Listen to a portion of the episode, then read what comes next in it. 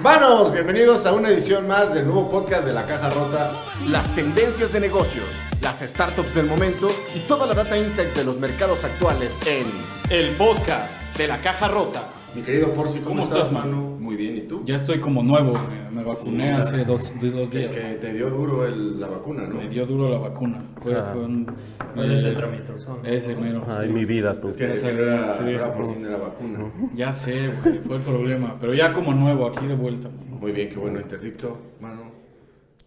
¿Qué pasó, mano? Yo como nuevo todo el tiempo. Hace mucho que no veía el interdicto. Sí, es cierto. El Sí. ya ves- Hace tres Estuve en la que reserva. Hace tres podcasts que no nos que vemos. Sí, ya. Ya dicen que ya tiene paneles solares, ¿no? Bueno, celdas. ¿Ya no se desconecta? Ya no se apaga, se queda se A apagado? veces, a veces. Le subí el volumen a su voz un poco, a ver si A ver, habla. habla, habla bien. Habla, mano, ¿cómo estás? ¿Qué onda tú, ¿Qué plumas? Plumas? Pasó plumas. ¿Todo de, todo de lujo? Todo- Regresamos a la chico. programación habitual con la alineación habitual y los temas Por habituales. supuesto. Tres tendencias y tres startups. Correcto. Vamos a empezar con las tendencias y vamos a empezar con el buen interdicto, mano. ¿Qué ¿Te traes ahora? ¿Qué traes hoy, interdicto? Un poco de turismo espacial. Eso, me gusta. Turismo espacial. Interesante. Cuéntanos, ¿qué está pasando en el mundo alrededor del turismo espacial? Pues, no sé, creo que lo habían ¿Lo eh, sabes? comentado. Entonces, ¿Para qué vas a hablar de eso? ¿Qué está pasando? Lo habían comentado en el, en el newsletter, ¿no? De la subasta por el primer boleto para el De turismo Blue espacial Origin, de Blue Origin, que es, la ahorita ya va en creo que 2.8 millones de dólares y todavía no es como la etapa final de la subasta. ok. Entonces, si alguien tiene esa cantidad de dinero, pues puede empezar ¿Tú ya a, a pujar. ¿Por sí? ¿Tú empuja. estás pujando? No, todavía no. Haz tu empuja, gordo. Yo estoy empujando. Ok, ese va a ser el primero. Y este va a ser el primero, va a ser el 20 de julio. Va a ir un turista. Pero O sea, es un vuelo de prueba y entrenamiento. Pues sí tiene que pasar ciertas pruebas. Este es como el, digamos, el menos interesante del... Hay cinco compañías que están como... Seis, bueno, seis. Que están en, el, en, en este rollo del turismo espacial. Que cuando fue el, el alunizaje del hombre, mucha gente el pensaba así, 68? En el 69 Nueve. fue. El 20 de julio del 69 la gente pensaba así que ya en unos años ibas a poder ir al parque de diversiones en la luna y que la exploración espacial estaba a la vuelta de la esquina. No pasó, parece que ahora sí. Y no es gracias a las agencias eh, de gobierno, ha sido como gracias a la iniciativa privada. Sí, porque es carísimo ese pedo, ¿no? Sí, Pero está... es que el- digamos que en el siglo anterior todo era puro trabajo gobierno y a partir de este siglo le empezaron a entrar los privados, ¿no? Y nada más había dos, que eran las dos superpotencias, las que estaban invirtiendo Exacto. en la investigación No, y y el además en desarrollo de ese entonces tecnología. pues, lo- Estados Unidos estaba, tenía como muchos gastos que hacer en cuanto a guerras que había. Tenía que irse a pelear en todos lados. Aunque digo, aunque sean empresas privadas, sí tienen apoyo de gobierno. Yo- Sí, de Sí, hecho, o sea, es, es colaboración, Pero pues ajá. justo es lo que hay que hacer, ¿no? No, no centralizar estas actividades en el gobierno, sino Sí. darle fondos a empresas privadas que puedan generar Y bueno, más rápido. ¿no? Está interesante, ahí está. Está Virgin Virgin Atlantic. de Richard Branson, que lleva mucho tiempo y es- planeaban los primeros viajes, se supone que como para 2018, no ha, no ha sucedido. Este, el costo de uno de esos viajes está alrededor de los 200 mil libras, como 300, 285 mil dólares más o menos. Todavía no hay una fecha, este, siguen en pruebas y este viaje es nada más como orbitar la Tierra, o sea, salir como de la atmósfera y regresar. Ok. Para eso pues, no se necesita tanto. Luego- Órale, lo que hizo Yuri Gagarin por primera vez. ¿no? algo así. Allá en los 50. El ruso. Luego está SpaceX. Brailovsky. El ruso Brailovsky. SpaceX de Elon Elon Musk, Elon Musk. que pues, está trabajando con la NASA para llevar a astronautas. Y estos, bueno, ellos lo que quieren vender es como un viaje al- más allá de la órbita terrestre. Orbitar la Luna o hacer alunizajes. Órale. El primer viaje de SpaceX Con, Do- con para- Dogecoin, ¿no? Con, Dogecoin. Dogecoin. Según. fondeado con Dogecoin. El primer viaje de SpaceX va a estar planeado para 2023, más o menos. Ok. Ya con turistas espaciales. ¿Y cuántos, eh, cuántas personas pueden ir en un... ¿Qué es un transbordador? O, No, es la, la, Dragon. la Dragon, la misma que lleva a los astronautas de ¿y la cuántas NASA. personas pueden ir ahí? Creo que van cuatro, tres o cuatro. Ve- Oye, y como te decía, entonces la gente que quiera participar en estos viajes va a tener que tener algún tipo de entrenamiento de Sí, también hay como... eh, El eh, tamaño del huacal el lo tamaño del huacal importa, sí. ¿Crees que también. pueda ir este güey a No, un ni, viaje? ni- ni este ni yo, tú, porque también Yo sí también.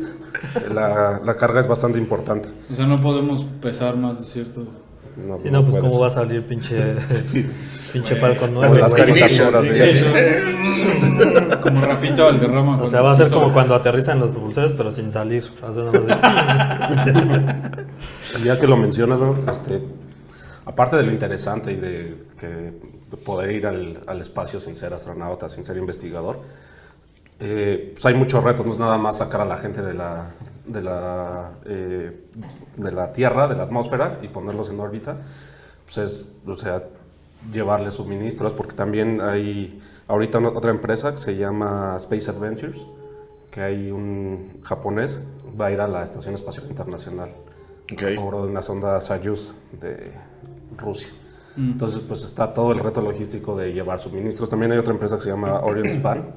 Este, ¿Crees que vaya a ser all inclusive como los cruceros? sí, Tiene que, ¿no? Orient Span va, va a construir un hotel en órbita, o sea, como una muy parecido a la estación espacial, Pero hotel. pero hotel. A la verga. Es, eh, el precio del vuelo está como en 10 millones de dólares. Y se supone que iba a estar operativo para 2022, ya no pasó. La nueva fecha es 2027 y es... Está a la vuelta de la esquina de todos modos, güey. Sí. Que irte a Dubai, como- ni que irte a Dubai. Te vas ahora a ir a la luna, güey. O a la chingada, por ahí. Sí, sí. Y eso está trayendo lejos. mucha innovación en cuanto a La chingada el está cerquita. entrenamiento. Está en Tabasco, ¿no? en fin. Ah, como te decía, está trayendo, este, pues hay que, hay muchos retos además de el propulsar el cohete. Sí, y es eso. lo que decía Pedro sobre el Bitcoin, ¿no? La, o sea, hay una Gold Rush, ¿no? En este caso la Gold Rush es ir al espacio y a todos venderle palas a todos los güeyes que quieren ir al espacio, ¿no? Sí, pero- Suministros, comida, este... Por eso, pero es to- to- todo un reto y entonces hay muchas empresas, no nada más estas que son las que te van a vender el viaje, sino que están innovando, están tratando de resolver todos esos problemas conjuntos a- desde el entrenamiento, las telecomunicaciones, a llevar los suministros. Hay una empresa que es, está interesante, se llama Made in Space. Made in Space. Bueno. Y as- lo, eh, lo que ellos plantean es que, o sea, llevar muchos suministros que no sabes si vas a necesitar sería difícil. Entonces, como eh, llevar lo necesario para fabricar lo que vayas a necesitar en el espacio. Y en el espacio hay además eh, acceso a muchos otros recursos. ¿no? O sea, los asteroides son casi puros metales. Estos güeyes ahorita cabrón. este, ya tienen un, así como una recicladora de plástico portátil. Entonces, que están en la Estación Espacial Internacional, no sé si necesitabas eh, una jeringa, la fabricas y luego ya no necesitas jeringa, ya necesitas no ¿Ese es sé, otra pellet? cosa y la, la Ah, recicla y la, la convierte en otra cosa. Está muy chingón, güey. Sí, su- como su- sustentable, ¿no? Todo lo que vayas a usar allá. Pues sí, pero es que es- chingón. está difícil. Qué Chido, interdicto. Ahí allá no hay, las- allá las no hay cinco- mares donde tirar. ¿Cuál es tu empresa favorita? ¿Cuál, Pues yo cuál creo crees que que- vaya a lograr lo que...? Yo creo que SpaceX. ¿Sí? SpaceX, las otras, Virgin y Galactic y Blue Origin. Blue Origin es la que va a ir, pero también nada más va a ir a la línea Karman, que es el la que se, por el que se está subastando. Que la línea Karman es como el límite de la atmósfera, a los 160 kilómetros sobre la Tierra, Ok. orbitar y va a regresar. Oye, Carnes, pero todas estas empresas son gringas, ¿no? No hay ninguna del, del otro lado. Space del mundo. Adventures es, Japonesa. No, y la de Branson es, es, es- es- es sí, británica. es Ah, británica. Ah, ok. Space o sea, bueno, son de Occidente, ¿no? O sea, por ejemplo, los rusos siguen haciéndolo Es que a ellos través siguen- del gobierno, ¿no? Ya hablamos en los alguno chinos, de, en, un, en un newsletter igual, o sea, los La chinos y los rusos espacial. estaban como juntos para... No, ellos, cada quien quiere lanzar su propia estación espacial internacional, pero mi pregunta es, o sea, en Rusia no hay ninguna iniciativa privada de que haga ¿Quién esto, sabe? todo lo sigue haciendo sí. el gobierno. ¿o Está no Space sabemos? Adventures, que es la que va a llevar este, turistas a la estación espacial. Esa es una empresa que no está desarrollando su tecnología, nada más va a vender como el viaje. Es basada en, está basada creo que en Viena, en los headquarters, Ah, y los va a llevar en las ondas rusas, en las ondas Soyuz, Ah, van, a, van a salir de... del cosmódromo de Vamos, me- Baikonur. Me mama ese nombre. Baikonur. El cosmódromo de El Baikonur. cosmódromo de Baikonur. Sí, tienen una historia interesante el cosmódromo ese. Cuéntanos. El hipódromo. ¿Qué? Y el galgódromo. Las Américas. hipódromo.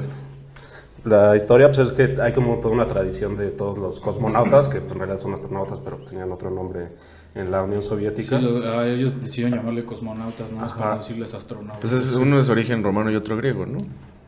Ajá. Y lo que hizo Yuri Gagarin, que fue el primero, también salió de ahí, Sí. Que se quedó en un hotel, entonces ya desde- a partir de ahí todos se quedaron en el hotel. Ese güey firmó la puerta del hotel, entonces todos los que- todas las puertas del hotel tienen las firmas de todos los astronautas que han volado desde ahí. Cosmo. Es cosmonautas. También astronautas, porque ahora ya Ah, de después los que- Rusia llevó. De hecho, Rusia llevó mucho tiempo a a los, los, a los de la NASA, ¿no? sí. Sí. Luego que ya iba en el camioncito que lo iba a llevar al, justo a la zona de Los llevaba cobrando, ¿no? Les rentaba Sí, los pues, lugarcitos de las ondas, ¿no? Claro, claro. Esas nada más caben tres. Las Ayus. Este, y que lleva en el camioncito y que ya traía puesto el traje. Y pensó, tengo que ir a mear. ¿Y cómo lo voy a hacer? Va- va a Después me van a poner la sonda. Es la, es la última vez que voy a poder mear así. Entonces le dijo al chofer que se parara. Y pues me bajó así en medio del desierto ahí en, En Kazajstán. en Kazajstán y pues en la llanta del camión. Entonces también todos los astronautas han hecho eso. Como Incluso para la buena mujeres. Incluso mujeres. Ya con el traje puesto. Ah, Se que para echar en una el, firma casi en el mismo lugar y echan la firma. Órale. Ole, interdicto, güey. Muy bien. ¿Cuáles son esas cinco entonces? SpaceX. Entonces, eh, SpaceX, Virgin Galactic, Blue Origin, Orion Span, que es la que va a hacer la estación espacial Hotel, Hotel. y Boeing. En Ah, el- esos son bien con el ricos, el Atlas, de guayaba y el de Guayaba. Mm. ¿Sabes quién está fondeando estas madres? Las otras que no. O sea, sabemos que SpaceX es Elon Musk, Virgin Mobile, sabemos quién es el Eh, dueño. Richard Branson, Blue Origin es Jeff Bezos, Orion Span no sé, y Boeing pues, es la de los aviones y Ah, los ok. jugos. Sí, sabiendo. Sigan comprando dijiste en el- jugos. Lo dijiste en el newsletter, güey, ¿no te acuerdas? De Blue Origin, la semana. Ah, sí, sí es cierto. Perdón. No te apures. Ok, y Boeing. Boeing no sabe hacer aviones, pero pues esperemos que... que ¿Y los mexicanos qué facilite. estamos haciendo en el, en el espacio? Nada. En la carrera espacial nada. turística. Nunca Vamos a hemos hecho nada. agencia- Tenemos una agencia. Tenemos ahí la agencia No, espacial. tenemos una agencia espacial. Pero la mandaron a la chingada esta administración, ¿no? No, pero va a salir una agencia espacial, o no sé si ya salió, centroamericana, o sea, como México y Centroamérica. Pues una Lo potencia. único que ¿no? hacen es administrar los satélites O mexicanos. sea, como la película de Jamaica bajo cero. ¿Cuántos ¿no? satélites mexicanos hay? El satélite no sé. Solidaridad, el Morelos Solidaridad, 1, el Morelos 2. Pero el- creo que el Morelos 1 ya no está. Ya Ya, no sirve. ya lo bajaron. Esos fueron con el gobierno de Salinas, ¿no? Ese Solidaridad transmiten- con Salinas. Salinas. transmiten el canal de películas. No. ¿cómo crees? en fin, este. Sí, pero hay una agencia espacial mexicana, mano, que depende de la Dirección de Secretaría de Aeronáutica Civil, ¿no? No, de la Secretaría de Transportes, Comunicaciones y Transportes, ¿no? Que ya no es la DGAC, ya es la FAC. Ya, ya es la facultad. No, es la Facultad de facultad. Aviación. Órale, pues. ¿Qué más? Interdicto ya para movernos. Pues ya, porque bueno, si no, del, del japonés tiempo este, no puede decir. Yusaku Maezasawa. ¿Cómo? ¿Saco qué? Yusaku. Saco, Yusaku. saco más de. Se apellida. ¿Cómo es- que es saco pariente más de del desagua, güey? del gobernador de Morelos, ¿no? Que, eh, sí. Sí, A Que ver, este ya compró su viaje a la luna en 2023 con SpaceX. Ok. Que creo que también lo comentaron en el newsletter. Este, sacó como una convocatoria para que alguien lo acompañara. ujú, ujú. Ah, sí, sí. Ok.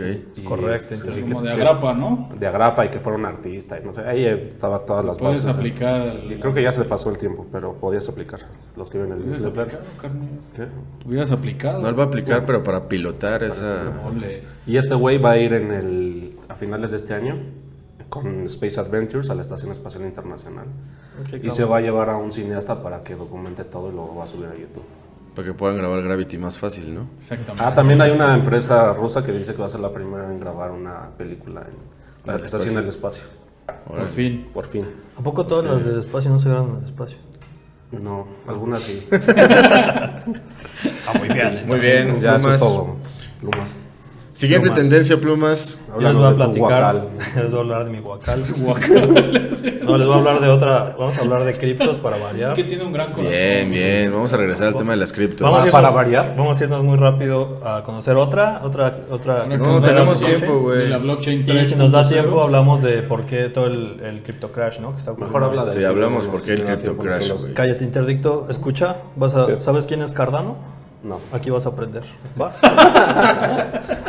Cardano es. ¿Kardashian este, o Cardano? Cardano es una blockchain. Ya, ya- ya La hablamos de Bitcoin. 3.0. La 3.0, güey. Ya hablamos de Bitcoin, ya hablamos de Ethereum y ya vamos a hablar de Cardano. ¿Pero sabes sí, qué es el Big Data? Claro. ¿Sabes qué es el Internet de las cosas? A ver, A ¿qué ver, es el Big Data? ¿qué es el Big ¿Qué Data? es el Dime, Internet de las cosas? Dime, dime. Dime, a ver, dime. purificación. A ver, dime, dime. A ver. Che, purificación, Purificación interdicteiro. Interdicteiro. Ah, no, ese no. A ver, es, sí, ellos mismos se definen como que es la tercera generación. Ah, este No, pendejo. Ellos Ah, mismos se definen, yo no, yo no digo. ¿Ah, sí? Así como Ethereum se define como la segunda generación, esta es la tercera. Y de hecho, el creador de Cardano es un güey que se llama eh, Charles Hoskinson, que fue co-creador de Ethereum. Y como ya vimos, el creador de Ethereum también tuvo que ver, o fue Vitalik. Vitalik Vitalik Buterin. Buterin también fue como early adopter de, de Bitcoin. Entonces, en general, lo que buscan hacer es como, pues, la, la tecnología original es, tiene algunos, este, es lenta, tiene algunos este, issues, y pues como que lo quieren mejorar, ¿no? Entonces, ¿qué buscan estos, así a grandes rasgos? Ser el Internet de los blockchains, ¿no? O sea, buscan comunicar a todos los blockchains, entender todos los demás blockchains y que se puedan comunicar a través de Cardano, Ok. ¿no? Por eso se, denominan a sí mismos de tercera generación. Este, Entonces ya no preguntaría purificación carpintero. ¿Sabes qué es el Internet de las cosas? ¿Sabes Sabes qué es el Internet de los blockchains? Este, la, la- algo que la define este, está, está muy basado en temas científicos, o sea, como que tanto el protocolo como todas las adecuaciones, lo que se busca es que sean pues, como se hace la investigación, o sea, con, tú publicas algo, un artículo, y tus pares lo revisan, y entonces ya se llega como un consenso de que eso ya es vanguardia, y pues se publica, ¿no? O sea, se utiliza como mecanismos peer-to-peer científicos. Pero no funciona así el Bitcoin ya, como que un tercero revisa. la- No, pero eso es en la validación, o sea, aquí el protocolo es como para hacerle El mejor proof a... of work, Ah, el proof of este, stake es aquí proof of stake. Pero, o sea, tiene como un corte mucho más científico, ¿no? El otro, o sea, en el otro sí hay validación de toda la network, pero es para hacer la- las transacciones, ¿vale? Ok. Eh, ok. Ta, ta, ta, ta. Ok. Lo he hecho con pan. Bueno, yo les voy a hablar de Venture Capital. Ok. Este- este- ¿Qué se me fue la verdad? Este- este- busca, o sea, esta madre, y lo platicamos en el podcast pasado con David, busca justo armar una, una, una blockchain de dos capas, ¿no? O sea, una capa que es la capa lenta en donde se hacen las transacciones este, de- de- monetarias y una capa superior en donde se hacen las transacciones de información. Entonces, no necesariamente vas a la velocidad lenta, sino puedes ir a una velocidad un poco más rápida que se va validando, ¿no? Entonces, esta de entrada... Rápido, soleneros. Rápido Solens ve como el gordo no tiene ni puta idea, se queda así como. Ahí póngale una, una nubecita de. Estoy poniendo atención, imbécil. Ahora, esta madre busca, Estoy poniendo atención. busca corregir o, o atender tres, tres problemas, ¿no? Uno es la escalabilidad, la- otro es la interopera- interoperabilidad y otro es la sustentabilidad. En la escalabilidad pues, se refiere precisamente a poder hacer muchísimas más transacciones mucho más rápido para poder competirle a la banca, a la banca común, este, no ser tan lento. Este, en la interoperabilidad, lo que les platicaba, o sea, busca que se puedan comunicar todas las demás este, blockchains con esta, como entenderlas, y tanto con blockchains como con banca y con gobierno, o sea, busca ser un intermediario del mundo real con el mundo cripto, ¿no? Y la tercera es sustentabilidad, que esto es algo padre, o sea, en cada uno de, los, de las transacciones donde hay fees, una parte de esos fees se va como una tesorería, una treasury, y ahí se hace un fondo en donde alguien que quiera mejorar el algoritmo o el, el protocolo de, de este, de esta blockchain presenta un paper, dice, oye, pues yo quiero hacer esto, aquí está toda la justificación, la hipótesis, la chingada, se revisa y los mismos nodos científicos de la cadena validan y dicen, ahora le va así, y, te lo fondea el mismo, el El mismo fondo treasury. ¿no? Entonces, como con esto busca garantizar que sea este, más, más sustentable, no, no en cuanto a energía o ambiente, sino que, que pueda... Es lo que te iba a decir. Pero en cuanto a energía es lo mismo. Digo, la energía sí, ya eso ya lo vimos. No se crea ni se destruye, ¿no? El algoritmo, que no se crea ni se destruye, pero el algoritmo de, de consenso no es proof of work, es como el que genera mucho, mucha carga energética, es un proof of stake, que justo hacia, hacia allá íbamos, ¿no? Ok. Este se llama el Ouroboros Proof of Stake y tal cual, muy parecido al de Ethereum. Entre más eh, moneda tengas, que ahorita vamos a platicar también de la moneda, más probabilidad tienes de que tú seas elegido para crear el siguiente bloque, ¿no? Ahora, en esta, cadena, en esta blockchain hay algo pa- particular. Ellos dividen el tiempo en épocas, epochs. Y Como cada lo que época- tiene Eric. ¿Eh? Como lo que tiene Eric. sí. Época por andar fumando. Saludos al buen Epoch. Y cada uno de estos este, epochs se divide en slots. Entonces, esto- estas épocas o epochs duran cinco días. Y haz de cuenta, cuando se está terminando una, se define quiénes van a ser todos los forgers de bloques del siguiente, del, del siguiente epoch. Cada cinco días es una Cada cinco días, sí. Y tienen, o sea, y cada slot es un segundo, ¿no? Este, y por hay números este, raros, pero salen 20 casi 21 mil bloques por, por, este, por epoch, ¿vale? Entonces así es como se, se genera, o sea, es el algoritmo de consenso que se usa. Genera Cada cada cinco cinco, días una 21,000 época epo- eh, y dentro de monedas. cada época hay como más o menos 21 mil este, La bloques. moneda también se llama así, Cardano. Ahorita vamos para allá. La moneda, ah, nada más antes de pasar a la moneda, ahorita esta madre se creó o se empezó a trabajar en 2015, se empezó a aplicar en octubre de 2017 y al día de hoy este, estamos en la época 267, ¿vale? Ahora, todo el proyecto de Cardano está dividido en cinco eras o etapas. La primera era la etapa este, Byron, Glaciar. era la etapa Byron. Esta madre tiene muchos nombres ahí como de este, Antigüedad. científicos y, y, este, literatos. Entonces la- se empezó con la etapa Byron. Luego va, Bueno, ahorita ahora estamos- viene Kevin. ahora estamos en la etapa Shelley, que empezó en 2020. Después siguen tres etapas, la Gauguin, la ah, Basho y la Voltaire. Y en cada una se van a ir Voltaire. aplicando diferentes, ajá, se van a ir aplicando diferentes este, et- etapas, ¿no? Ahorita estamos en una dispersión y, y ¿Pero descentralización. qué cambia entre una etapa y otra? En la tercera etapa, que es la que sigue y va a empezar en 2022, ya se van a empezar a montar las, las- la parte de las dApps, o sea, ya smart contracts y este, pues, todas las, las dApps que, que busca implementar esta pedo. En la Basho, que es la cuarta, se, van a, se va a montar interoperabilidad ya con otras blockchains, con, a través de sidechains. Interoperabilidad es la operabilidad del interdicto. Ajá, él tiene, Ajá. tendría aquí otro interdicto más chiquito y podría comunicar. ¿Cómo, cómo, cómo, cómo funciona? ¿Cómo es? ¿Cómo es? ¿Cómo es? ¿Cómo es? Y en la última, o sea, ya la etapa Voltaire, que es la quinta y última dentro del protocolo original, ya es que sea una gobernanza totalmente descentralizada, ya se tendría el tema de la treasury y todo, ¿no? O sea, esta madre para que ya esté totalmente desarrollada van a pasar algunos años. Este, y bueno, ¿Cuántos ¿Y a años? ti por qué te gusta tanto? a mí me gusta porque... ¿Por qué el- no te gustó a ti primero, güey? Ya ves que ese güey siempre tiene que agarrar alguna mamada diferente. Tú no puedes comprar Cardano. Por güey. supuesto que no, güey, no te preocupes. No, o sea, a mí me gusta porque justo busca hacer esa conexión tanto con la, con la banca real y los gobiernos, o sea, como para dar una, una identidad real dentro de este ecosistema de cripto y pues comunicarse con todas las demás, porque ahorita se hace a través de wallets o de exchanges, ¿no? Pero pues los exchanges te cobran, este, te cobran fees o, o- o madres. Entonces es- Claro. la idea que esto sea pues, una blockchain que te pueda comunicar así como el internet, ¿no? Bueno, entonces ya, ya hablamos de... Un guacal así, cabrón. Ya hablamos del objetivo. Realmente él no es gordo, güey, nomás tiene un guacalote. Mucho toraxote de pollo. Sí, parece un pollo, güey. Sí, güey. Si les hagas una radiografía, todos sus órganos internos están aquí, ya no está vacío. Sí, güey. Una caja Sí, no está panzón nada, pero está güey. paloma. Pecho Como un palomo. en fin. Bueno, me Este- dices, ¿eh? Me dices cuando termines tus chistes. Cardano. Sí, o sea, ya hablamos de objetivo, el algoritmo, que es muy parecido al de... El logaritmo. al de- Oye, yo, yo no, de te- la neta, yo no entendí lo de la parte científica. O sea, ¿por qué?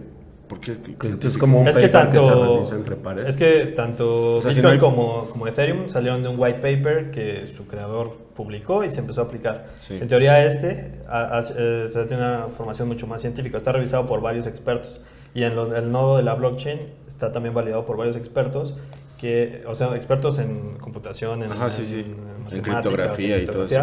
que todas estas mejoras que se puedan proponer pues están validadas peer-to-peer, cómo funciona en Ah, cualquier a paper eso. científico No, no significa que la, la plataforma opere con puras validaciones de. No, no, no. papers. Ah, no, ya, no, ya, no. ya. O sea, ok, para, ok. el- para tanto el protocolo Ya, como ya. el algoritmo Está validado y por- las mejoras Sí, es como si los otros los hubieran hecho así como más, este, pues gente común y aquí lo hicieron así puros investigadores. teoría. Y los otros es como yo lo hice y así es, y está Exacto. revisado por pares. Sí, sí, sí. Entonces es como su, el corte un poquito más... Ok, bueno, ¿y por qué chingados ahora el Cardano está en 1.58? La moneda del estaba Cardano hasta más arriba. es el, es el ADA, el Ah, ADA. mira, entre que te dije y le actualicé, subió a 1.78 y ya volvió a bajar. ¿Ada? A 1.58. Es el Esta ADA, madre ADA. cambia. Es la madre. ADA. ¿no? Ajá. Es la hada. Va a La haber, madre. va a haber la en el- criptomoneda ADA. la criptomoneda. La madre, ¿no? Sí, La madre de todas las La criptomonedas. madre hada. ¿Qué te pasa, güey? ¿Por qué te Va a, haber, va a haber 45 millones de billones, 45 billones de monedas. ¿Billones en español o billones en inglés? Billions. en Billions. inglés. 45 45 mil mil millones de, de unidades. Ahorita ya están circulando 32 billones, 32 mil millones de, de unidades. Cada, cada bloque se forma alrededor de 150. Y este. ¿Qué? Ah, bueno. Y, se- y se- la única diferencia es que aquí se otorgan cuando termina la época. La época, no con la creación del bloque, sino cuando termina toda la época. ¿No tienen reparte. una Belle Époque? Como- Sí. Ahora, eh, digo, los nombres, esto ya son datos curiosos. Si quieren, ahorita ya. No, queremos saber por qué se cayeron las, todas las criptomonedas. Pollo. No, cuéntanos la biografía de todos esos personajes. No, es que, tiempo. o sea, se llama Ada en, en honor a Ada Lovelace, que era una... Ada Lovelace, órale. Lovelace. ¿Neta? Lovelace, ajá. sí, Ada sí. Lovelace. ¿Quién es Ada Lovelace? Que- que era una matemática. fue la primera informática del Sí, mundo. sí, sí, sí. Entonces está basado en... en- en- en- está Hay una en película, ella. ¿no? Sí, Bueno. yo leí de, en el de Es los innovadores de Walter Isaacson, viene todo un... todo Y de hecho, de ella. Cardano está basado en un matemático Gerolamo italiano, Cardano. que es Gerolamo Cardano, interdicto. Te dije que ibas a aprender quién era Cardano. Ah, como el crotolamo. ¿Quién es? ¿Quién es? Pero no, sí sabía de ese. este Gerolamo matemático Cardano. italiano, físico. Él inventó el crotolamo, ¿no? Sí. Pues no sé, gordo. Se le inventó el crotolamo. Va. Mary Shelley, tienes a Mary ya, Shelley perdón. Pues sí, que cada época, digo, cada era de esta, del desarrollo estaba, tiene nombres este, de Propios, güey. Mary de Shelley, algún- la que escribió. Mary Shelley fue, era la esposa de Byron. Y este, está también un, un güey, un poeta japonés. Este, Basho es. Este, ¿Tú crees que algún día seas lo suficientemente importante para que te hagan una Belle Époque? Claro, güey. ¿Te La Belle imaginas? Époque. Sí, estamos en la época plumas. Ajá, sí. La época del guacal, por la abundancia, güey. en los videojuegos. un día. Bueno, ¿por qué se cayeron las criptomonedas? Ok, vamos a la crypto crash. O sea, hay varias teorías. Ya tienes como cinco minutos, así que ninguna, este, so- eh, es- dicen que es ahorita una tormenta perfecta en la cual se están este, juntando varios, varias razones. De tanto Bitcoin como Ether cayeron a- esta semana a su mínimo, o sea, al 50% de su valor máximo. Este Bitcoin estuvo en 60 y tantos y llegó a bajar a 32, o sea, el 50%, y Ether también, ¿no? Estaba en 4.000 y cacho y bajó a 2.000 y cacho Sí, cabrón, güey. en, en muy poco tiempo, ¿no? Y dicen que, o sea, o sea, muchos se lo atribuyen a que Elon Musk tuiteó en algún momento que ya, ya no iba a invertir, Tesla ya no iba a invertir en Bitcoin porque... No, que no iba a aceptar que no lo iba a aceptar pagos como Perdón, forma sí, de pago. que ya- o sea, porque ya lo estaba aceptando, ¿no? Entonces que ya iba a frenar esa, eh, el aceptar bitcoins para, porque tenía una carga energética muy fuerte y la chingada, ¿no? Entonces muchos se lo atribuyen a esto, pero también sucede que en China se han estado baneando algunas, o sea, las operaciones con, con criptomonedas en general se, se están baneando en China, que es un gran mercado. parte del gobierno?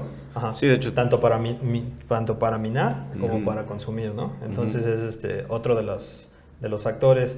O- un tercer factor es que tanto en, en- en Occidente, en Estados Unidos como en Europa, se están proponiendo muchas este, regulaciones, ¿no? Ah, o sea, una manera de que el gobierno quiere meter cuchara para regular y pues, obviamente eventualmente para este, pues, grabar Impuestos. todo el tema de, de los, este, de las criptomonedas, ¿no? Entonces, pues son, son como algunas de las razones que, que se están juntando justo en el mismo momento, en, cuando cayeron, es la semana pasada, Sí. y esta, El y, este, y pues es lo que está sucediendo. Pero pues Entonces, también... no, no, no gira alrededor de mí este- el mundo, güey. No, güey. No, no Yo pensé que me estaba lloviendo suerte. sobre mojado. no, güey, checa, Doge, Dogecoin o Dogecoin está en punto 35, güey. Cuando llegó a estar a 70 punto y- 70, la noche de Saturday Night Live. Cardano 1.57 y estaba en 2 punto y pico. El XRP llegó a estar hasta 1.3 creo y está en 1.03. Ethereum llegó hasta 4200, está en 2.4, güey. Bitcoin estaba en 64.000, está en 37.000, güey. Y hay otra, hay otra teoría que también, o sea, y con el poder mediático que tiene Elon, o sea, cayó el, el precio del, del Bitcoin cabroncísimo.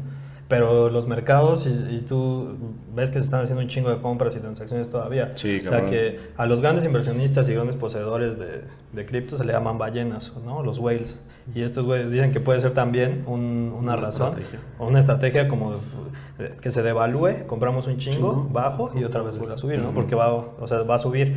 Si tú quitas estas dos semanas, o sea, o, o no las ves nada más estas dos semanas y ves un año, pues el, cre- el crecimiento de estos más ha sido bestial, ¿no? Sí.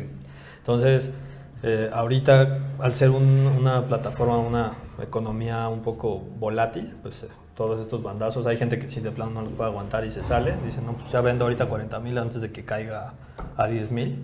Que no, no, digo, nadie cree que pase, pero sí ha estado como siendo muy afectado. ¿no? Es un poco lo que nos decía David el otro día, ¿no? O sea, si tú quieres, depende de qué quieras. O sea, si quieres, si, si- o sea, esto es para jugar a largo plazo, ¿no? Y Es puedes, que sí sí puedes no, o sea, aguantar. hay gente, güey. hay güey. gente que lo hace a largo plazo y hay gente que pues trae idea, así como se hace con las acciones, ¿no? Y hay, acción, y hay cosas que de plano, incluso en el largo plazo, valen madre, güey. Sí. Pero sí, o sea, de todo lo que he leído y escuchado es gente que dice, pues aguanta, o sea, si crecen en los proyectos, De hecho, te dicen buy the dip, ¿no? Ajá, sí, sí, sí. Buy the dip. Ahorita Porque que ahorita está cayendo cuando es puedes- cuando convendría comprar. Ahorita que Ya uno comprar. compró cuando estaba arriba, ya valió madre. pero pues, regresará. Va. Va. Experto hay en que cripto. comprar. ¿Más, más chistes, lindo? ¿Ya no? No, ¿Qué recomiendas comprar, Ernesto? Yo tengo 90 cardanos, gordo. No digas Tengo- cuántos, nomás di que tienes. Sí, güey, 90 cardanos. Pues es que, no sé, alguna vez me... Son ADA, entonces, ¿no? Sí, Lo que. ¿Tienes, Sí, sí, tienes sí, tienes ADA, razón. tienes Bitcoin, Bitcoin no. tienes Ether, Tengo Ether, tengo Doggy Dogecoin y ADAs. ADAs. Adas. Las Lovelace. ¿Tú por qué? Solo tengo Doggy Coins. 97.5 Doggy Coins. Yo tengo Dogecoin, tengo que me hizo favor de comprar mi buen Carmelín. Bitcoin y Ether. Nada más por sí. Nada más. Y un chingo de acciones de... De Bumble, ¿no? De empresas de Bumble, güey. Güey, rifles van a subir, güey. Bumble es la onda. güey. Cómprame uno- Bumble, Bumble, mira, te, te- unas hadas. te da felicidad, güey. Abre tu, abre tu bi- Binance y te mando unas hadas. No lo sé, por si no lo sé. Listo. Muy bien.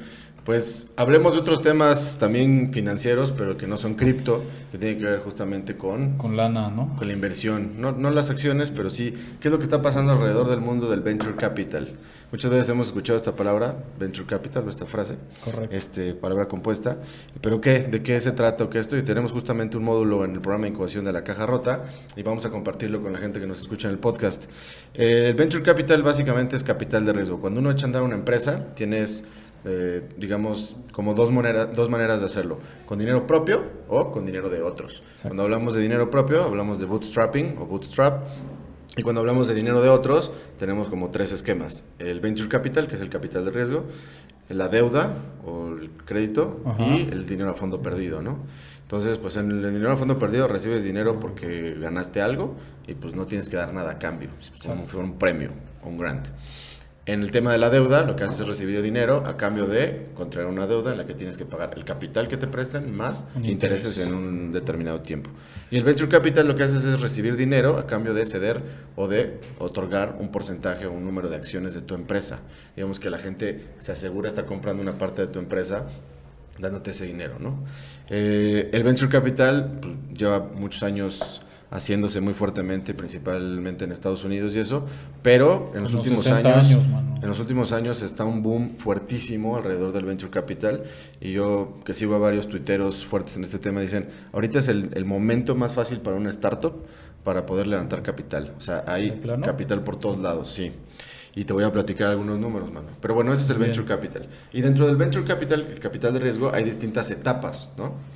Eh, nosotros luego escuchamos hablar de la ronda A y la ronda B y levantó tantos millones de dólares en la ronda C. Las ronditis, güey. Las ronditis, que que tanto, tanto hacen encabronar. que tanto critica Pati Pati Armendáriz. Armendaris, güey. Levantó 50 mil pesos en la ronda C, ¿no? sí. Hemos visto. Este. Bueno, entonces, pero antes de todas esas ronditas, eso es lo que ya se llama como más venture capital en Sí, claro. forma, que es donde, tra- donde están los venture capital funds y todo eso, pero antes de eso, pues hay otras etapas, ¿no? La primerita sería eh, los, lo que le llaman eh, Family Fools and Friends, o Family Friends and Fools, ¿no? Es el dinero que te puede prestar, te pueden prestar tus familiares, tus amigos y los pendejos. Y pollo. Esa, la gente que confía en ti. y Este, y es como se supone que de inicio echas a andar y a cambio de qué? Pues de que les- te das un poquito de tu empresa. El dinero que te dan tus papás no cuenta como eso, güey. Sea, es tu, No, tu pues, domingo. pero es mi familia. Es tu domingo, entonces, pero no es para hacer nada. Pero el que tú inviertes, sí. Después de, después, de, niños, ya, ajá. después de esa etapa está lo que se conoce como los angel investors. Angel investors. Ahí no, ahí no es que te esté prestando, bueno, no, prestando, no es que esté invirtiendo un, este, una institución, una organización, una empresa, como ya sucede con el venture capital formal, sino son personas. O sea, los angel investors son personas que tienen cierto nivel de riqueza y que invierten en etapas muy tempranas de los proyectos, de las empresas, de las startups, eh, cantidades alrededor de entre, no sé, 25 mil, 50 mil, 100 mil dólares, a cambio de porcentajes también pequeños de la empresa. ¿Has es- escuchado el programa este de, de Peter Thiel que tiene que No. justo da como 100 mil dólares Ujú. a estudiantes, pero o sea, no sé si es condición obligatoria o, o algo así. Tienen que dejar la escuela, pero para ya, o sea, Para echar a andar el para proyecto. echar a andar su empresa. Y de ahí salió ¿Para dejar una de las, de ahí salió una de las, este, de las startups que platicamos en el newsletter hace poco. No me acuerdo el nombre, pero, o sea, justo un güey. No, gringo. Ah. Ah, Cibo. No me acuerdo, ahora luego lo ponemos ahí. No, ese no lo he visto, estaría bueno echarle un ojo, ese güey es bueno, Peter Thiel. Ok, bueno, entonces están los angel investors, ¿no? Y esos ayudan a echar a andar, a, a seguir viviendo, porque los primeros años de una startup son siempre difíciles, ¿no? Sí. No generas ingresos o generas muy pocos ingresos y tienes costos muy altos para poder echar a andar el proyecto, entonces hay que sobrevivir. Díganoslo a nosotros, ¿verdad? Por sí. Lo, lo, lo sé, es correcto. Después viene algo que le llaman early stage o seed capital, ¿no? Eh, en esta etapa es una etapa en la que todavía es muy temprana, todavía no tenemos las famosas rondas A, B, C y este rollo, y es el capital que se mete eh, semilla o en, o en esta etapa. En estas ya participan, digamos, instituciones, organizaciones o empresas, a diferencia de los angels que son personas. Y luego ya viene la formalidad de las rondas de, de levantamiento de capital, que es el venture capital como O está. sea, digamos que para estas tres etapas no necesitas ni siquiera una estructura jurídica. Este, No, sí, ya, o sea, para, bueno, posible, no, Compleja, compleja, no. no, No, hay un proceso eso. de due diligence tan elaborado. Cuando ya entra la No, ronda estructura A, jurídica debería haber siempre, ¿no? Una muy sencilla, como luego solemos decirle a nuestros amigos emprendedores, pero, Exacto. pero no necesitas algo tan complejo como Sí. emitir acciones a lo pendejo y esas cosas, ¿no? exactamente, sí pueden haber acuerdos más sencillos. Exacto. Eh, y luego ya vienen las famosas rondas, ¿no? Que generalmente ocurren ronda A, ronda B, ronda C, y ya debería de estar buscando un exit. ¿Qué es eso de un exit? No. Pues es poder hacer un IPO o un direct listing, poder hacer una, Un una SPAC. acquisition, este, ajá, un merge. Entonces están esas opciones, ¿no? Hacer un merge, hacer una acquisition, hacer un IPO o un direct listing. Y ese es como más o menos el ciclo de vida. Ahora, justamente porque en, esta, en este paradigma de echar a andar las empresas y todo el venture capital, lo que buscan es capitalizar y re- recibir los rendimientos de sus inversiones a través del exit, no tanto de las utilidades que genera la empresa mes con mes, como es el paradigma más en México, ¿no? Sí. Tú ves a los tiburones de Shark Tank y entonces están viendo qué números da para ver en cuánto tiempo van a repagar la deuda, bueno, no la deuda, la inversión que hacen, ¿no? Y cuántas utilidades les van a dar y eso. Sí, estás en cálculos burlones sobre que van a recuperar su dinero en 200, 200 años. años y cosas ¿no? así, como si el como si fuera lineal, el, el el crecimiento. crecimiento de la startup, cuando lo que se busca aquí es eso. Pero también ellos mismos como lo que buscan es pues exponenciar. revalorizar las empresas rápido y mucho, pues ellos mismos le meten mucha lana para que entonces cada rato se esté revalorizando. Tú levantas capital en una ronda A y con una evaluación de un millón de dólares y la, para la ronda B les interesa que tu evaluación ya sea de 2 millones o de 3 o de 5, ¿no? En ese momento tu, tu empresa y la inversión que hicieron los de la ronda A, pues igual se revaloriza. Y al momento de que hagas un exit, pues igual. Entonces, se entiende un poco la parte como de lo que dice Pater Mendáez de la ronditis y como estas burbujas y todo. Sin embargo, sobre esa plataforma, digamos, están viviendo todas estas Sí. cosas. Y, este, y es un paradigma que funciona, ¿no? So far está funcionando y tenemos empresas valuadas en, en miles de millones de dólares y hay un montón de unicornios y te voy a dar algunas cifras muy interesantes por sí. Pero muchas veces, digo, antes de que pases a tus cifras muy interesantes, mano, que seguro lo son. O sea, muchas veces ese, esas valuaciones de miles de millones de dólares, pues tal vez están como muy al aire, ¿no? O sea, no tienen... eh, no, no es como que vendan espejitos, pero a lo mejor no están fundadas en algo... No, no, no, sí están fundamentadas. Lo que sí es que están muy, ¿cómo decirlo? Eh, es, es más, están evaluando más el potencial Exacto. que realmente lo que tienen hoy. Por eso, pero acuérdate con lo que veíamos en las, en las clases que les doy a los emprendedores. La empresa no vale solamente lo que financieramente genera. Exacto. La empresa genera, o sea, la empresa vale muchísimo más que todo eso. Sí, sí, sí, o sea, yo lo voy por el, por el lado de que, o sea, no sé, a lo mejor yo, yo metí lana a Uber, ¿no? Cuando a dos chavitos se les ocurrió, no sé si se les ocurrió a dos chavitos, es un ejemplo, y, le- y me dieron el 10% de la empresa. Entonces, bajo esta óptica, yo ahorita tendría 10 el 10% de los miles de millones de dólares que esa madre vale, aunque a lo mejor no los refleje financieramente, ¿no? Exacto. Pero a todos los que estamos jugando nos conviene que valga Sí, más sí, sí, porque claro, así vale claro. más nuestra inversión. Entonces, por eso seguimos escalándola y escalándola. Y por eso hay tantos jugadores ahorita y está tan fuerte el tema del venture capital. Por eso te decía que mencionan los, los expertos en este tema que no hay época, que no hay mejor época ahorita para echar a andar una startup. Hay todos los, todos los medios, todos los mecanismos y todas las herramientas financieras para poderlo hacer. Fíjate nada más, en el primer quarter de 2021, perdón, el Global Venture, o sea, todo el Venture Capital, todas las inversiones alcanzaron 125 billions. Órale. 125 mil millones de dólares. En todas las etapas. Sí, en todas las etapas, todo el venture investment. ¿Y en todo el nivel global? o? global. Exacto. Pero en todo, en todo el. O sea, eso fue más. Eso fue 94% más que el año pasado y 50% más que el quarter pasado. O sea, lo que se invirtió en el quarter del último de 2020 contra lo que se está invirtiendo en este primer quarter, lo que se invirtió en este primer quarter, 50% más. 125 mil millones, güey. Chingo. Este quarter solito se están generando dos unicornios por cada día laboral. Wow. Dos unicornios por cada día laboral. Imagínate eso, güey. Es, es, Incluyendo un, a Bitso recientemente. ¿no? es un chingo. ¿Qué es un unicornio? Yo traigo ahorita una startup que está cabrona, güey. Es un unicornio, es una empresa que sigue siendo privada, o sea, es que no Ajá, cotiza en pública todavía, y que tiene una evaluación de por arriba de un billón dólares, o sea, mil millones de dólares en español, ¿no? Eh, luego, eh, ¿cuánto se ha más o menos este, dedicado a cada parte? La mayoría de las inversiones están en el late stage, que es decir, ronda A, ronda B, ronda C. Este, poquitas, o sea, bueno, el siguiente lugar son early stage. Los angel son muy poquitos y algo que le llaman technology growth es otro, otro poquito también. Pero lo más fuerte está juntamente en late stage, que es cuando, pues, cuando ya la empresa está en cierto nivel para que puedan escalar, ¿no? Lo que hablábamos de, de escalar. Eh, fíjate, en el, en el quarter 4 del año pasado se invirtieron 4.2 billions en angel investment y en capital semilla. Y este quarter estamos igual, 4.1 billions. O sea, el tema del, del- del angel investment no se ha movido mucho. Eh, pero el early stage sí subió. De 24 billions que se invirtieron en el quarter pasado, se están invirtiendo en este primer quarter 35.5 billions. Wow. Bueno, no, y, en el late, y en el late stage, de 54 billions del quarter pasado a 85 billions este quarter. O sea, está... sí, Está, creciendo durísimo. Sí, sí, está muy ¿Pero cabrón. es porque le invierten más a un número similar de empresas o porque hay más empresas? No, hay más empresas y hay más inversión. O sea, sí se está invirtiendo... Es hacia los dos lados. Sí, o sea, Sí, obviamente eso- en- las economías de países desarrollados el hecho de crear una empresa desde cero es muchísimo más sencillo, ¿no? O sea, los costos de transacción son muy bajos, entonces hay muchísimas empresas. Sí, sí. Exacto. Ahora, en cuanto a, a acquisitions, güey.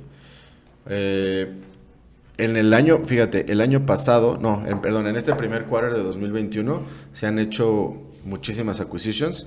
Simplemente se han eh, comprado 57.1 billions, eh, que es el mismo de lo del quarter pasado. Sin embargo, en el, en el quarter del año anterior habían sido solamente 31. O sea, crecimos del primer quarter de 2020 31 billions en compra de empresas, en acquisitions, que es cuando una empresa compra a otra empresa, Sí, sí. a 57.1 billions.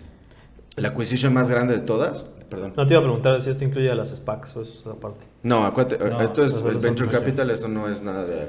IPOs ni nada. Ya, ya. Eh, la, de la, la acquisition más grande la hizo Hitachi, güey. Ajá. ¿Te ubicas a la Sí, los de la televisión? Ajá. Hitachi, sí, sí, güey. sí, sí. Eh, Hitachi compró una empresa que se llama Global Logic, que es una empresa de servicios de ingeniería de San José, California, por 9.6 billions. La compró esta empresa japonesa. La- en segundo lugar, una empresa que se llama Okta adquirió OutZero, una empresa de Ah, sí. Identity Management Sí, sí, sí. De, de Estados Unidos también. Ya lo Y- mencionamos en el news. y la tercera es una empresa que se llama Nuverse, que eh, adquirió una empresa llamada Moonton, que es, es una empresa china de videojuegos.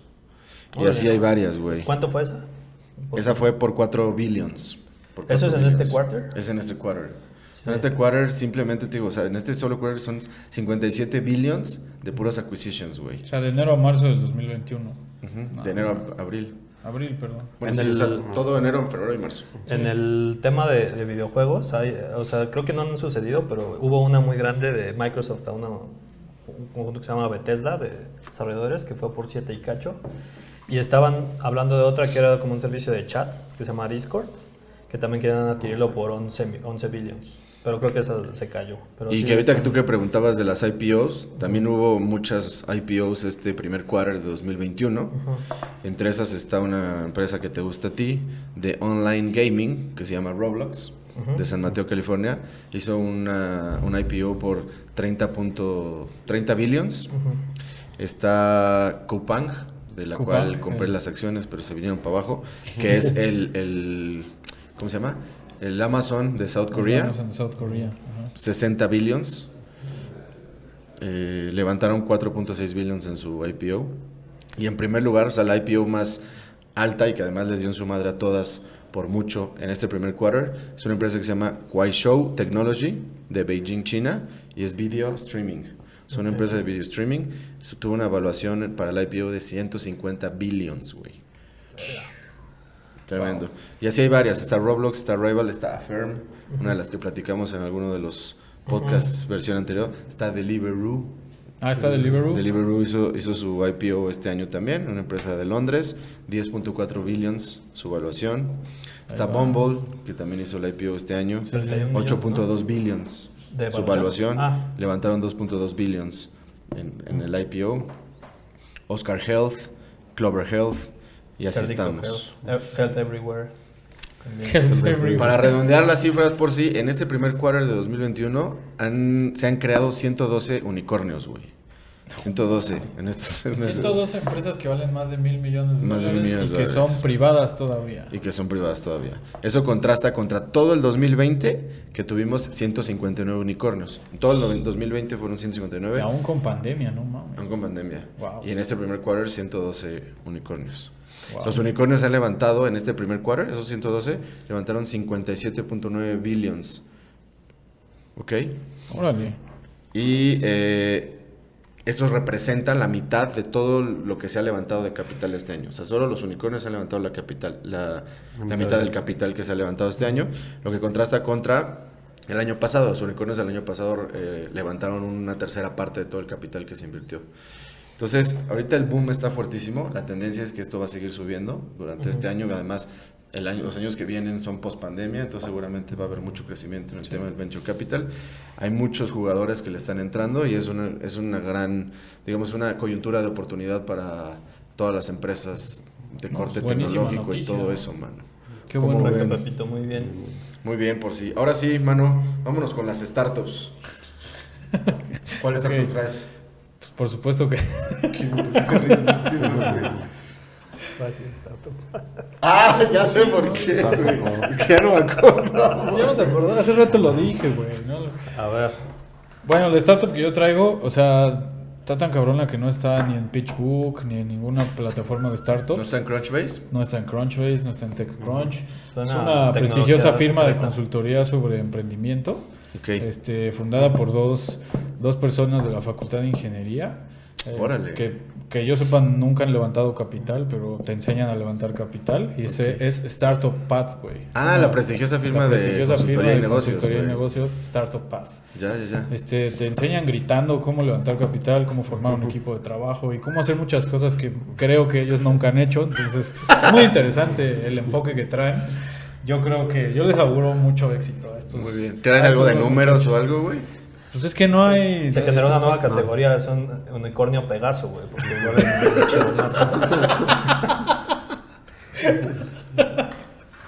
Cabrón. Este. Pues no, no hay, no hay números. No hay güey. números, no Fundada- no hay información. Fundada ¿En año? en, ¿Qué año en se- el 2016, me parece, o Ok, 17. ok. Este, lo que sé es que tiene mucha atracción, tiene 428, creo que eran hasta ayer, followers en Instagram, ¿no? Ok. Son, son bastantes. Sí. ¿Qué te ríes, güey? No, porque Este- Likes, ¿cómo andan de likes? De likes, su- sus interacciones andan como en dos o tres likes por, por post, ¿no? Ah, son Entonces, está, está cabrón, güey. Sí, está bueno, güey. Es, es, una, es un proyecto muy prometedor, ¿no? Y ahorita que seas del Venture Capital, pues al que, al que esté buscando ahorita meterle a una startup que, que va a arrancar y va a despegar fuerte el próximo cuatrimestre, o trimestre, perdón. Oye, el nombre está padrísimo. O sea, Startup tiene, Path. Tiene muy ad hoc con las startups, Sí, ¿no? por supuesto. Startup Path. Startup Path. Sí, sí. Chingón. O sea, ¿Tú ahí se ahorran una P, güey, ¿no? Está cagada esa startup, muy, muy interesante. Yo traigo una más pendeja. Esta se llama So Ah, Es que ya a mí no van a ganar hoy en Ya, startups. ya, güey. ya no sé ni para Ya qué, ya sé Pero tal vez les interese porque es de fútbol. Ah, a ver, a Se ver. llama- Ah, ¿So Rare? So Rare. ¿Y es de fútbol? Sí. Ah, qué ¿Cómo chido, se güey. cómo? ¿Sorare? Se escribe S-O-R-A-R. No, es francesa, entonces no sé si lo estoy pronunciando bien. Sorare. no, Sorare. Sorare. Sorare. A ver, tú, clases de francés. Habla. Sorare. Sorare. Bueno, es una, es una empresa basada en blockchain, en Ethereum. Es este. Tal cual es una madre que busca hacer como un fantasy de soccer. Oye. Pero este, pues con, ¿Dónde- dónde con? NFTs. ¿Dónde me está? En Sorare, güey. Con, N- con NFTs. Ajá. En febrero este, levantaron 40 millones de euros en, no, no, de dólares en financing. Eso y- no es nada contra 7 likes, güey, por No, post. sí, sí. Y 8, y 8 millones en, en- justo en, en Angel, en Angel Investors. Los ¿no? Ángeles. Han crecido desde el último año 52% mensual, o sea, un crecimiento cabrón por el mismo boom de- del, del blockchain y esto. Y tienen ya clientes en 120 países. Verde. Lo- y lo, ching- lo chingón es que está, está respaldado por futbolistas reales. Es Antoine Griezmann, este, Rio Ferdinand, eh, Piqué, varios. y- aparte tienen, la tienen a todos, tienen más de 120 equipos también reales. O sea, está el Real Madrid. Los principales están, ¿no? O sea, y lo que hacen entonces, es ¿cómo generar- funciona? ¿Quién dijiste? compras- Antoine Griezmann, Piqué y Piqué, Río Ferdinand. O sea, puro muerto, güey. No, Nah, digo, es, sí sigue, güey. Pero, o sea, hay este. Río Ferdinand, Tienen güey, como, así como FIFA que tiene los, este, o sea, el FIFA Ajá, de sus- juegos, sus- ajá. tiene su- a los jugadores reales y genera las tarjetas por rareza. Ajá. Y obviamente como están respaldadas en un smart contract, pues son únicas. Entonces también van adquiriendo cierto valor. Y pues tú armas tu equipo y pues así como funciona en el fantasy de, de la NFL, igual pues, con estadísticas que se generan ahí, pues puedes jugar y apostar, ¿no? Está, está padre. Sí, Seguramente veremos a los fantasies de la NFL también migrar o... o- ¿Hacia NFTs? Yo creo que sí. Oye, ¿y, No, hay, y hay, este, hay un NFT del Chicharito entonces? No sé, probablemente. Y de- Debería, debería.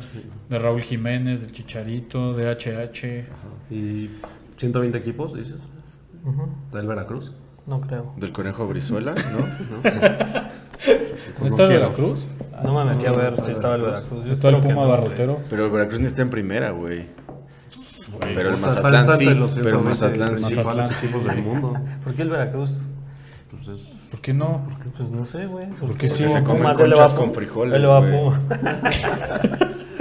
Mi querido Delfino, mano, te voy a platicar de una startup que está buenísima. No es Startup Pad. No es Startup Pad, no es tan buena, pero está buenísima también. Eh, desde varios podcasts pasados yo traía esta y siempre terminaba metiendo otra porque la estaba guardando para otro momento, pero se llama Republic por sí. Republic.co, que bien nos enseñaste Company, que es... Pues no es company, No, de es el- es el- de Colombia, el pero lo utilizan, colombiano. lo utilizan para como company o corporation o algo así, ¿no? ¿Y qué es, qué es Republic? Pues hablando más de, de números, de finanzas y de eso, es una plataforma a través de la cual puedes invertir eh, bajo un esquema de crowdfunding, pero en equity, ¿no? Es equity crowdfunding. Y repasemos de volada qué pedo con el crowdfunding. El crowdfunding nace, eh, bueno, originalmente... Crece, se reproduce y muere. Exacto. Originalmente, eh, pues en Estados Unidos, solamente, que es como los- el país principal que va llevando la batuta en estos temas, y en la mayoría de los países del mundo, solamente los inversionistas acreditados pueden hacer inversiones de cierto nivel en ciertas empresas a través de ciertos montos. Si tú no eres Sí. un inversionista acreditado, no puedes invertir. Eh, después empieza todo este tema del crowdfunding, empieza con el, con el crowdfunding por perks o por pre-sale, es decir, tú das dinero a cambio de recibir una recompensa por apoyar un proyecto, pero como tal tú no tenías acciones del proyecto. Y la otra es hacer como una preventa, igual haces como un crowdfunding tipo preventa y lo que obtienes es pues, el producto que, que recibes finalmente.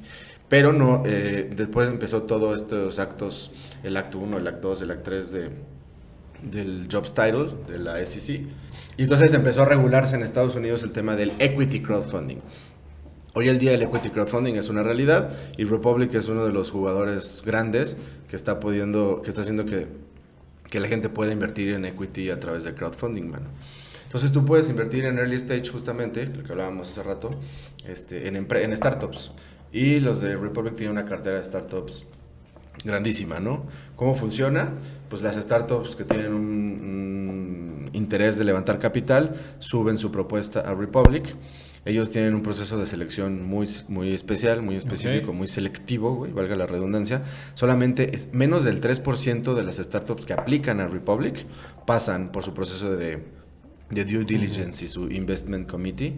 Entonces, este, pues no todas se quedan. Quiere decir que las que se quedan es porque son- tienen valen la pena. que- De forma que entonces le das un poco de más certidumbre a los inversionistas que invierten a través de esta plataforma. ¿Y las startups son de cualquier giro o, está enfocado más hacia... De cualquier giro. De cualquier giro. Y de hecho, esos güeyes ya también le están empezando a entrar a la parte de cripto, de blockchain y todo eso.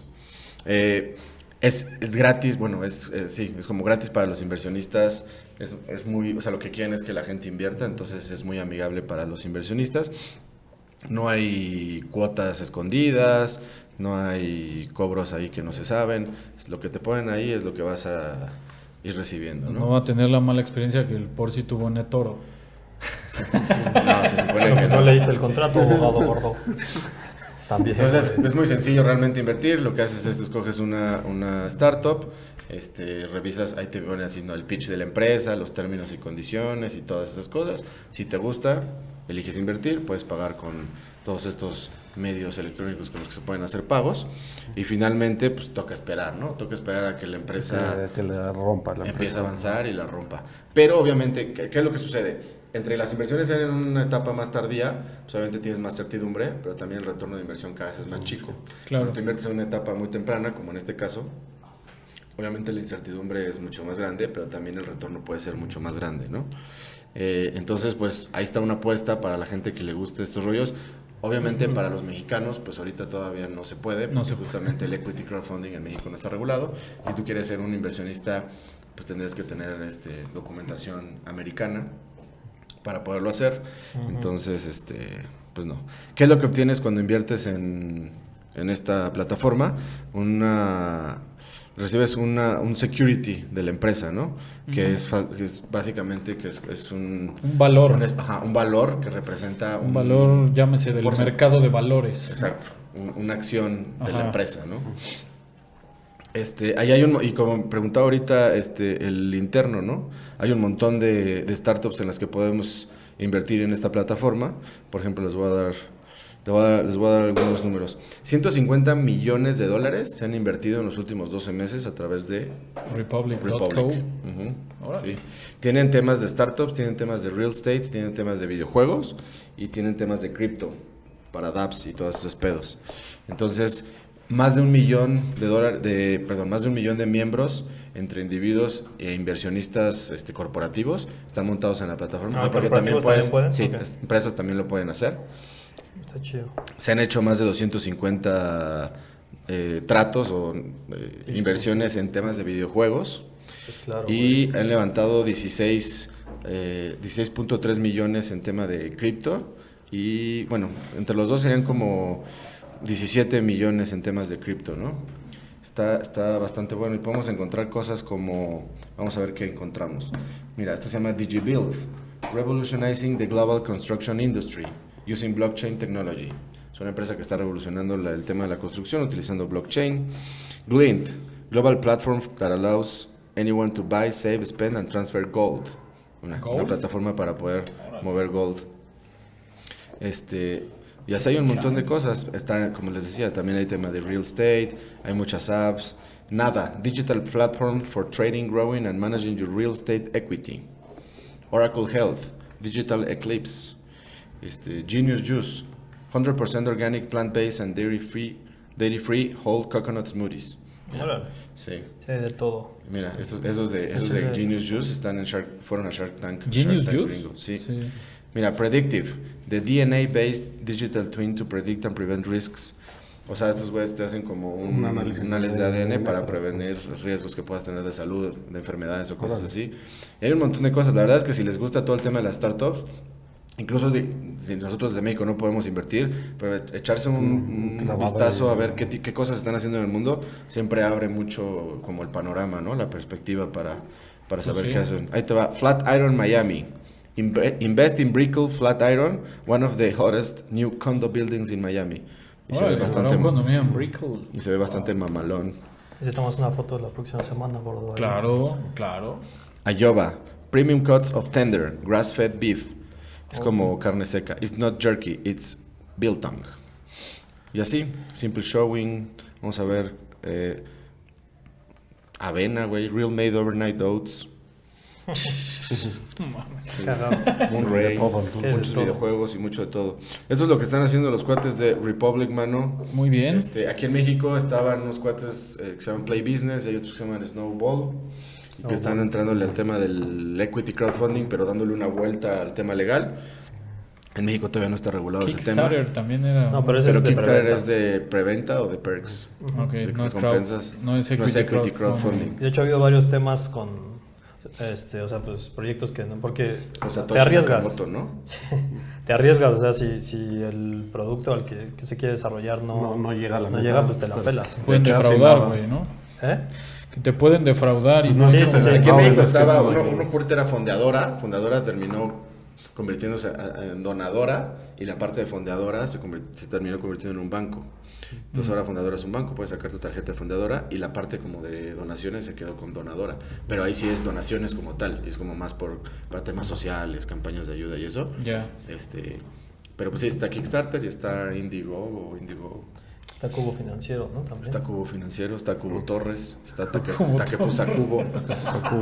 Y pues eso es todo por el día de hoy, manos. Tres startups muy interesantes, tres tendencias muy interesantes. Nos vemos en la próxima edición.